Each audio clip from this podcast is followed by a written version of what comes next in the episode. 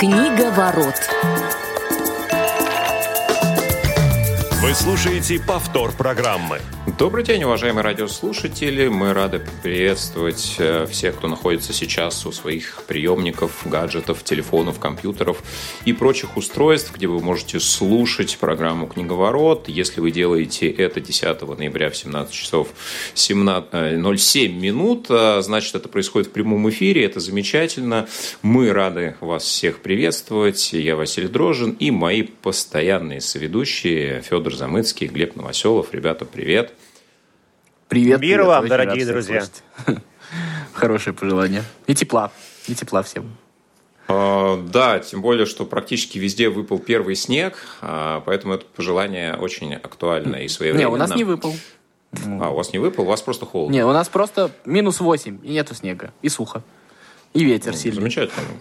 Кстати, ре- ре- редкая история, когда э, минус 8 и и снега нет, по крайней мере. Вот для меня это такой нонсенс. А, Я сразу скажу, что все, кто захотят сегодня нам что-то написать, прокомментировать э, ту книгу, о которой пойдет речь в нашей программе, смогут это сделать по телефону прямого эфира, а, на который мы принимаем ваши смс и WhatsApp сообщения. Номер 8 903 707 26 71. Обязательно все прочитаем и откомментируем. Ну, а речь сегодня у нас пойдет о произведении Кена Кизи, а, наверное, самого известного и, возможно, самого обсуждаемого, пролетая над гнездом кукушки или над кукушкиным гнездом, в зависимости от э, видов перевода. Ну и, собственно, о том, что это за произведение, о том контексте, э, в котором оно было создано, я думаю, мы сегодня поговорим. Возможно, если останется время, затронем еще не менее известную киноверсию, а, которая вышла спустя, наверное, десятилетия и уже попала в другую эпоху. Книга, а, напомню, была написана в 1962 году, а киноверсия в 1975 соответственно. Ну что, друзья, а с чего предлагаете начать? Э, Я бы сказал, наверное, пару слов все-таки о 60-х годах а, в Америке, благодаря которым, наверное, именно такой контекст произведения был выбран.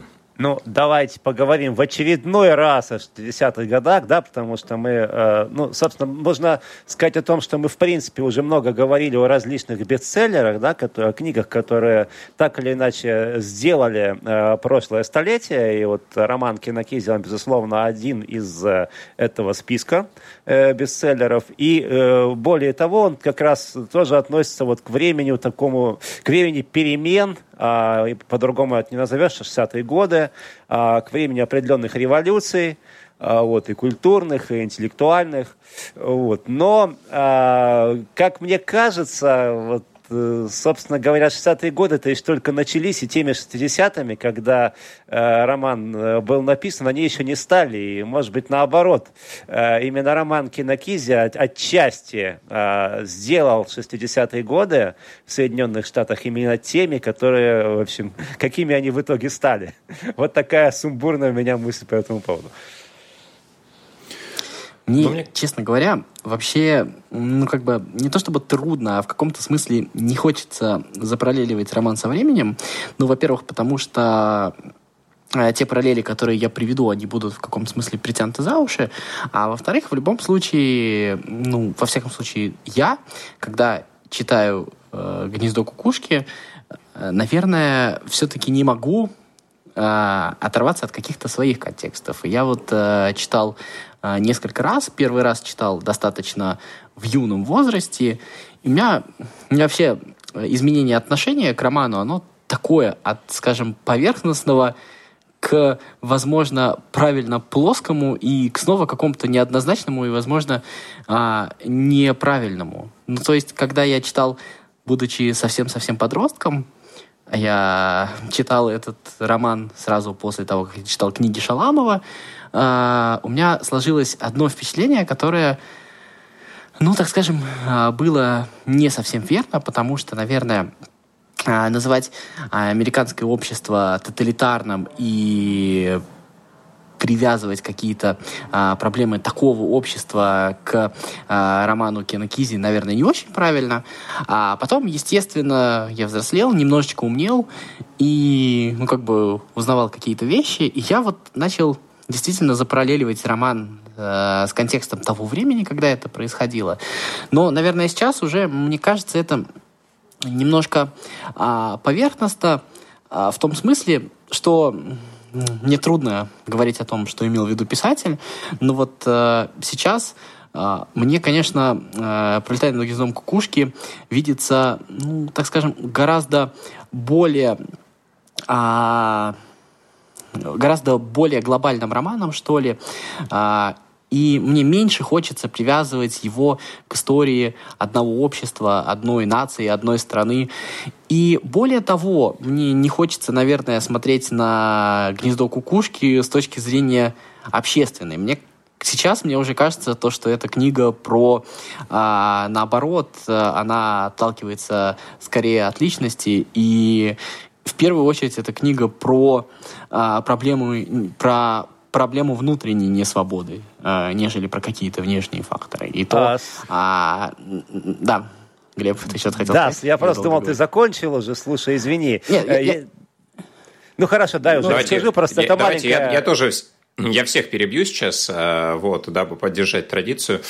А, смотрите, э, ну, я предлагаю эту тему на самом деле развить, да, потому что, э, с одной стороны, Федя вот уже сказал, что вроде как параллели со временем они очевидны, но вот, Федь, у тебя это какие-то свои ассоциации и больше книга о личности, там, внутреннем выборе, свободы и так далее, да. А, хорошо, мы вот давай сейчас отставим контекст вот этой там аполитичности эпохи, да, борьбы с системой, вот этот комбинат, на который Кизи прямо указывает, и в принципе все равно книга об этом тоже, да, как, как можно этот контекст как бы отставить пока, а, да, и вот для тебя в чем заключается основной посыл, ну вот как ты его видишь, да, и может быть, ну как бы пару зарисовок, пару примеров.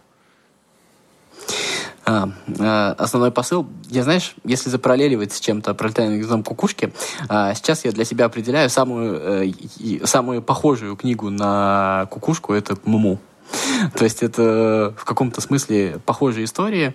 Истории а, про то, а, ну, истории про а, то, как а, люди, в общем-то, а, не свободные, а, относятся к человеку свободному и как они э, пытаются с этим бороться, и как человек, который, ну, в данном случае, э, сочу, э, как бы, который все понимает, но его внутренний мир э, не позволяет внутренний мир, подчеркиваю, не позволяет с этим бороться, э, в общем, э, принимает какое-то решение, э, после которого, и, э, который все время опаздывает. Вот так вот, наверное.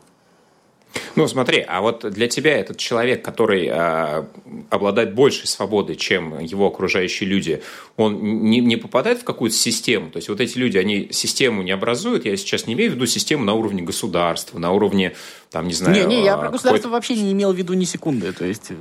Нет, ну ты говоришь, что эта книга не про там, а, борьбу человека с системой, а про внутренний выбор. Правильно?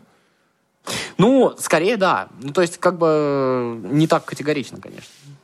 Ну, хорошо. Ладно, а, Глеб, я тебя а, очень сильно перебил. А, я за это извиняюсь.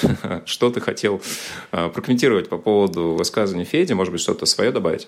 Вот, ну, слушай, у меня уже накопилось гораздо больше, после того, как ты меня перебил. Хорошо. Ну, смотри, начну тоже со своих впечатлений и своих ощущений. Начнем с того, опять же, ремарку э, в адрес того, что говорил Федя. Вообще, в принципе, ни один хороший роман, ни одно хорошее произведение, с моей точки зрения, не должно привязываться к конкретному месту. Вот конкретному времени еще как-то да, вот кон- конкретного места точно нет.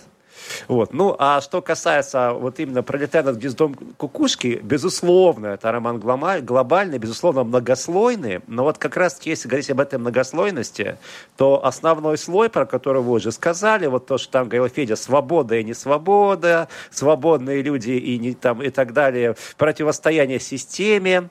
А, мне вот эта тема сейчас уже настолько неинтересна и параллельна, что вот этот слой, мне, вот, ну, мне это было как раз интересно где-то, наверное, в 16-17 лет. Вот сейчас, а, если говорить о сюжете романа, то есть я не отрицаю, что, конечно, там все это есть, и про систему, и так далее, а, что, собственно говоря, вот эта самая психушка, которая описывается, давай все-таки немножко спойлернем, а то, может, кто-то совсем не читал, это, собственно говоря, некая аллегория даже не на государство, а на всю нашу планету. А, безусловно, значит, вот этот самый свободный, якобы свободный человек МакМерфи, да, то есть он а, должен чему-то научить, но дело в том, что на самом-то деле, конечно, не сам МакМерф никому ничего не научил, и более того, если уж привязываться ко времени, то те люди, которые э, впоследствии, ну, отчасти восприняли этот роман как один из своих гимнов в 60-е годы, эти самые шестидесятники, а, битники, хиппи и прочее, они тоже, по сути, никому ничего не доказали и, в общем сошли на нефть, став, став точно такими же э, добропорядочные буржуа и сто процентов вписавшись в систему. Вот. А мне как раз сейчас этот роман интересен вот в том контексте, э, в который, не знаю, ну, я думаю, все-таки э, Кизи, безусловно, этот контекст не мог упустить. И здесь я хочу вспомнить другого автора, а, а, Хорхила и Борхеса, который, значит, это его знаменитое высказывание, что в мире существует три сюжета, да, вот это все знают, что, значит, про осаду крепости, возвращение домой и предательство друга, по-моему. Э, но с моей точки зрения, таких сюжетных конструкций несколько больше, чем три. И вот как раз э, э, роман «Пролетая над гнездом кукушки», с моей точки зрения, относится вот к такой сюжетной конструкции, которую мы, кстати, уже с вами разбирали в одном из эфиров, когда обсуждали роман «Идиот». То есть я называю эту конструкцию или этот сюжет а, история о явлении Мессии или о явлении Спасителя. Кстати говоря, Муму тоже можно отнести к этой сюжетной конструкции. То есть, по сути, на самом деле, что Э, общего вот во всех романах, в которых описывается явление вот этого самого спасителя. Да, во-первых, естественно, сам факт появления спасителя. Э, ну и, скажем так, некая благая весть, которую он несет, да, то есть в случае с идиотом понятно, что благая весть, так Раста спасет мир, в случае с uh, МакМерфи это, ну, условно говоря, я хочу быть самым главным психом. А, во-вторых, естественно, этот спаситель набирает себе учеников, это всегда присутствует. Он всегда творит какие-то чудеса, неважно, чудеса это материальные или это чудеса какие-то метафизические, духовные, но все равно он их творит. А, очень вероятно, и это, кстати, все есть тоже в романе, присутствует а, некий а, элемент предательства в конце, который тоже имелся, то есть когда, собственно, Билли Бибет, ну, сказать, отрекся от своего учителя – да, и, э, кстати говоря, в э, романе присутствует даже некий такой аналог «Тайной вечери», да, то есть, в общем-то, в этом смысле роман э, «Пролетая над гнездом кукушки» — это стопроцентная такая сюжетная конструкция о явлении Мессии. Вот как сейчас мне видится это произведение. Ну, на самом деле, достаточно классический сюжет в этом смысле. Его еще некоторые называют «Самоубийство Бога», да.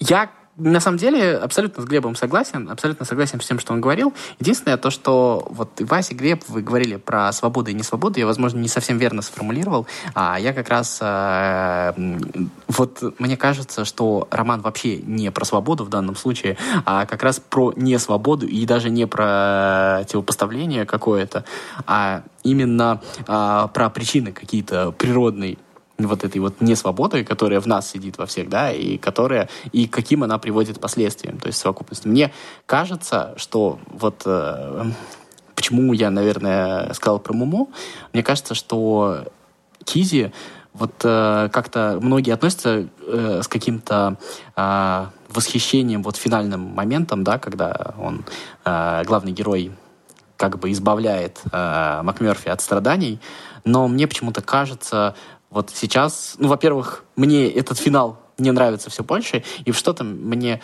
подсказывает, что в этот момент Кизи, возможно, тоже, ну, скорее осуждает, что ли, главного героя. А, нет, это, кстати, еще один очень важный элемент именно истории про Мессию, это элемент воскресения, потому что воскресение это, это что такое, по сути? Это э, смена состояний, да?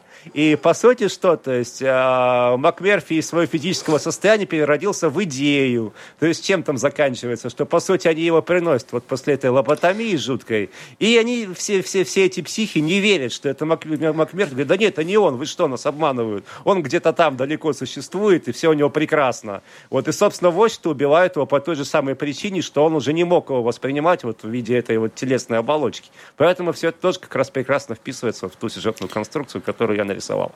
Ну, ты Но имеешь вот... в виду классическую историю у, у братьев Мирзаянов, по-моему, в одной из песен есть, да, когда Иуда должен убить Христа ради того, чтобы, когда он сказал, э, э, три петуха должны прокричать, и если один из вас меня не предаст. Вот примерно вот это вот. Э, нет, вождь-то, вождь-то как раз это не Иуда, понятно. Вождь это, ну, условно Нет, я не про вождя. Да. Да, ну, просто... А, смотрите... Я немножко, в другом контексте, прости, Вася, одну секунду. Я имею в виду в том, в том смысле, что МакМерфи надо было добить, то, чтобы он не выглядел вот этим вот овощем, иначе Обязательно, конечно. очень сильно подпорчивается. Я вот про что. Да, да, да. А, ну, кстати, здесь э, полемизируют э, киноверсия произведения да, с э, книжным вариантом и сам Кизи, а, причем позже в интервью он признался, что кино не смотрел и свое впечатление составил только по отзывам других людей, но при этом он всегда высказывался очень негативно про экранизацию, первоначальный сценарий он написал сам, но в итоге был выбран э, другой. И вот э, концовка фильма, она хоть, э, в принципе, сюжетно не сильно отличается, но в чем очень важная особенность? То есть, если в книге те, кто находится вокруг МакМерфи, потихонечку, вот их те изменения, которые благодаря нему были э, зарождены, они проявляются в том, что они меняют э, свою позицию, э, меняют там, точку зрения и так далее, и они покидают вот эту систему, да, вот это лечебное заведение. В книге, по сути, об этом не, в фильме об этом не говорится никак, то есть сбегает только сам вождь Швабра и все. Да, то есть такой более пессимистичный конец. Если смотреть на картинку, не опираясь на источник, литературной, то кажется, что вот э, сбежал только главный герой и все. И то в э, книге все повествование ведется именно от лица вождя, а вот в фильме уже полноценным героем выглядит как раз э, бунтарь МакМерфи. И э, я согласен с тем, что, наверное, а, во многом вот эта а, аллегория со спасителем, она, безусловно, присутствует. Но мне а, книга кажется более, конечно, глубоким произведением, хотя у фильма есть свои положительные черты, и то, как сыграл а, Джек Николсон, на тот момент еще не, достиг, не достигший пика своего киновеличия. Но, тем не менее, а, если вы не смотрели кино, то рекомендую вам а, это сделать, потому что одно то, то стоит многого, как герои, как актеры вживались в образы, как они проводили время вот в этих больничных палатах, как они общались с реальными пациентами и старались копировать в какие-то моменты их э, привычки, э, ну, сложно назвать это повадками, да, но характерные особенности поведения. И э, очень многие черты, которые показаны в картине, они были импровизацией, потому что снимали Э, очень много материала, и не всегда э, люди понимали, что это съемка, и просто вот общались, пытались, тренировались э, в свободное время, условно говоря.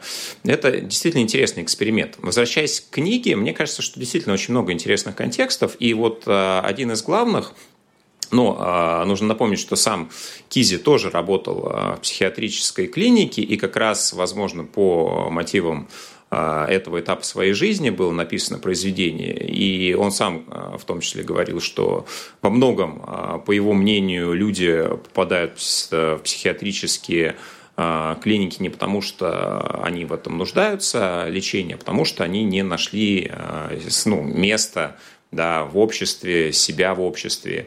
И, в общем-то, тот герой главный, которого он нарисовал, это ну, добровольная, что немаловажно, добровольная попытка уйти от реальности, да, уйти от того общества, которое так или иначе ну, отвергает э, вождя, его не хотят слышать, э, и вот он становится таким э, никому не нужным, симулирующим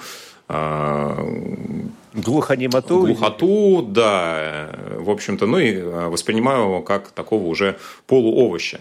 При этом, э, действительно, вот МакМерфи вызывает вот эти изменения, он такой дух бунтарства в себе несет. А, и во многом очень интересный контекст еще как раз э, с второстепенным персонажем, который является главой совета пациентов, который пытается в начале произведения с Макмерфи спорить, говорит, что все они не свободны, что все они кролики, что все вот эти попытки на что-то повлиять, они так или иначе успехом не увенчаются, но тем не менее со временем вот этот Хардинг, наверное, и становится таким передаточным звеном, который готов вот это некое знамя у Макверфи перехватить. Я согласен абсолютно с вот этим посылом, да, что есть некий идол, вокруг которого все происходит, но очень интересные моменты, которые э, нарисованы в разных героях, да, и вот какие-то черты, да, вот эта вот э, структура изменений э, в них подчеркивается. Мне кажется, что МакМерфи, он такой вроде как действительно самый позитивный персонаж, но он все равно торговец надеждой, по большому счету. Его функция только в этом. Да, а вот те изменения, которые происходят вокруг, они гораздо более интересные и более ценные. А можно я спрошу? Э, а вам вот как кажется, вот э, когда э, вот все пациенты начинают, так скажем, идти с МакМерфи, они идут за ним, потому что как бы он пробуждает в них вот это вот, я не знаю, вот эту вот необходимость, то есть свобода как ценность, то есть они идут за свободой, или они идут, потому что они ему подчиняются просто потому, что он конкурент медсестры, то есть он просто тоже сильный, и они его тоже боятся, и идет соревнование, кого они боятся больше. Э, я тебе третью версию скажу, они просто идут за любо... из любопытства, а что же будет? Такого возможно, еще не возможно. было, понимаешь? Вот в их э, э, таком э, мирке, в котором ничего не менялось уже там долгие годы, вдруг появляется вот э, Э, ну, это жук в муравейнике, понимаешь, да, по сути. Вот. И э, вот им просто интересно, что, что же будет-то, как же оно, да, то есть вот на рыбалку съездить Мне кажется, можно. А, ну вот, да, кстати, рыбалка – это э, тоже один из ключевых моментов а, книги, да, который вносит определенный перелом. Но, как мне кажется, вот э, то, как люди относятся, в том числе и к МакМерфи, да, сначала это страх, да, то есть есть две силы, да, и вот э, люди измеряют этот страх пациента, да, вот э, кто более сильный источник страха, да, тот и побеждает, да, и вот они на голосовании э, там первый раз э, за него не отдают, да, свои голоса, потом ситуация меняется. Ну вот э, тот же э, самый Чесвик, да, который э, нырнул в бассейн и, ну, можно сказать, закончил жизнь самоубийством, вот он как раз иллюстрация того, что э, МакМерфи как будто бы предал его э, интересы, да, и вот он, разочаровавшись, э, сделал такой выбор. Поэтому я думаю, что, да, действительно, тут есть определенная динамика, да, вначале, может быть, это, там, не знаю, любопытство, там, поход за более сильным, там еще что-то, но э, в конце, да, э, тут как раз нарисована картина, что люди уже пытаются там делать какой-то свой выбор. Конечно, это такой хэппи-энд, э, может быть, э, такая красивая история, и вот э, этой, этой картины как раз в фильме не, не достает, да, по большому счету изменений как таковых в фильме гораздо меньше, и они касаются только вождя. Вот это, наверное, такой романтический посыл. Но, слушайте, еще, может быть, стоит все-таки э, сказать несколько слов о некоем, ну, не, не привязываясь ко времени, но все-таки сказать о том общественном резонансе, который, ну, безусловно, этот роман породил. Э, потому что э, если убрать всю, все аллегории, все метафоры, то остается э, ну, собственно, самое прямое, самый первый слой – это описание психушки. И какова была психушка в те годы, и на самом деле это ведь породило очень э, серьезное антипсихиатрическое движение, когда, собственно, люди, ну, не только и, безусловно, сам Роман Кинокизин, но отчасти и он обратил внимание вот на эту проблему. Э, не столько на то, что, собственно, сумасшедший человек, он э, э, просто ну, скажем так, несколько мыслит иначе, да, а просто то даже если он сумасшедший, это не лишает его каких-то основных прав, и в любом случае к нему нужно относиться как к человеку, он все равно остается человеком, и это, конечно, ну, отчасти а, а, роман говорит в том числе и об этом. Э, потому что, конечно, все эти электрошоки, лоботомии, то есть это, конечно, совершенно жуткие, юзоверские э, процедуры, и слава богу, что они все-таки в итоге были отменены. Кстати говоря, в нашей стране в 50-м году, а э, в Соединенных Штатах как раз только где-то уже в середине 60-х, насколько я помню. Ну, они это вообще черная страница мировой психиатрии, и она впоследствии использовалась просто как бы везде по-разному и везде с разными целями еще, кроме всего прочего, да. Вот, но это отдельно. А, мне еще хочется сказать э, вот важную вещь. Э, мне кажется, что это Кизи делает осознанно, он несколько раз намекает, что на самом деле свобода вот она близко. То есть каждый из них может уйти. А мы видим, как легко они, достаточно легко они едут на эту рыбалку, а как впоследствии убегает легко вождь. То есть вот э, вот их э, вот это вот заключение, оно на самом деле гораздо меньше заключения, чем оно есть на самом деле. То есть оно очень сильно в головах. Ну, это, безусловно, очень важный момент. Кстати говоря, он же там э, выясняет в определенный момент Макверфита, почему он в какой-то момент опускает руки, когда он узнает, что он единственный, кто находится там, по сути, не по своей воле. То есть все остальные и туда согласись, сами, да. Да, и согласись, его расстраивает даже не то, что он а, не может выйти, а его в каком-то смысле расстраивает то, что они могут выйти и все сидят. То есть его вот это убивает в каком-то смысле. Но только на время, да. Потом он все равно продолжает эту а, борьбу и в общем-то, подводит а, к тем последствиям, а, которые происходят в умах многих героев. Ну что ж, друзья, спасибо. На этом будем завершать нашу сегодняшнюю программу. Глеб Новоселов, Федор Замыцкий, Василий Дрожин сегодня были с вами. Слушайте далее необыкновенные истории. С вами услышимся ровно через неделю, 17 ноября. До новых встреч. Всем спасибо. Книга ворот.